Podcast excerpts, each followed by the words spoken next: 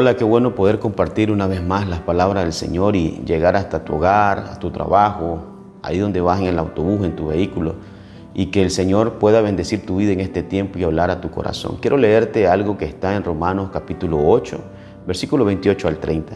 Y sabemos que a los que aman a Dios, todas las cosas les ayudan a bien. Esto es a los que conforme a su propósito son llamados.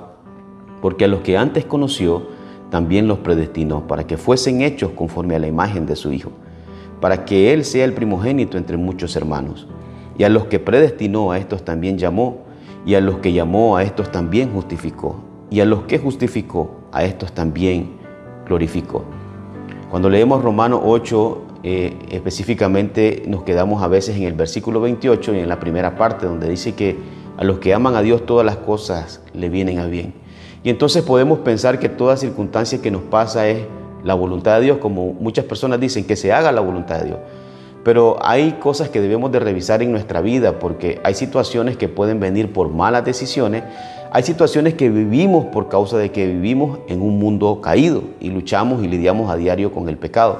Pero también otra puede ser porque sí realmente son la voluntad de Dios. Como en una ocasión Pablo le dijo a Timoteo, tú como buen soldado de Jesucristo sufre penalidades.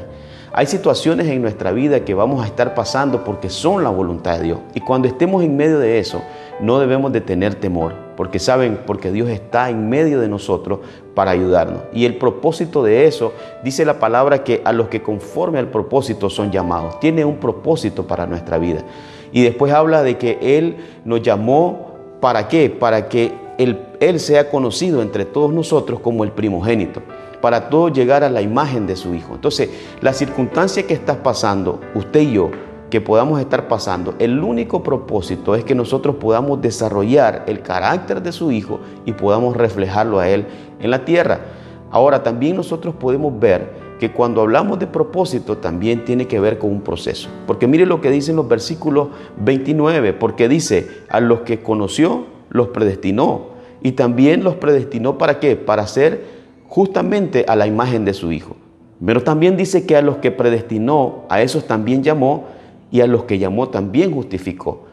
Y a los que justificó, los glorificó. Entonces, la palabra proceso para todos nosotros a veces no nos gusta.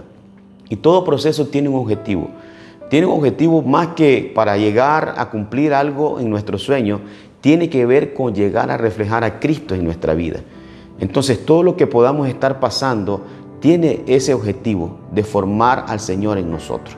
No sé cuál sea la situación que pases, no sé cuál sea la circunstancia familiar, financiera, matrimonio, con los hijos. Recuerda que en ellos se debe reflejar el Señor.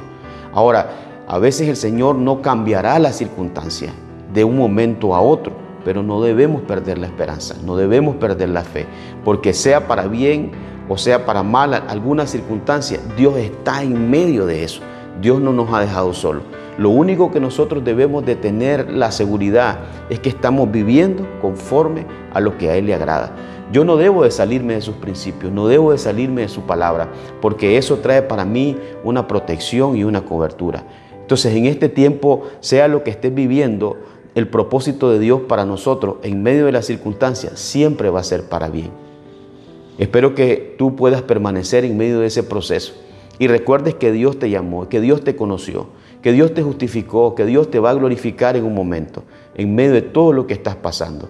Tienes a alguien a tu lado que se llama el Espíritu Santo y Él está ahí para ayudarte, para defenderte, para abogar por ti, delante del Señor. Que esta palabra pueda traer aliento y fe a tu corazón para que no desmayes en medio de las circunstancias. Recuerda que todo lo que estás pasando, si estás viviendo conforme a la voluntad del Señor, todo va a ser para bien, porque Dios te llamó para eso. En el nombre del Señor Jesús. Dios te bendiga.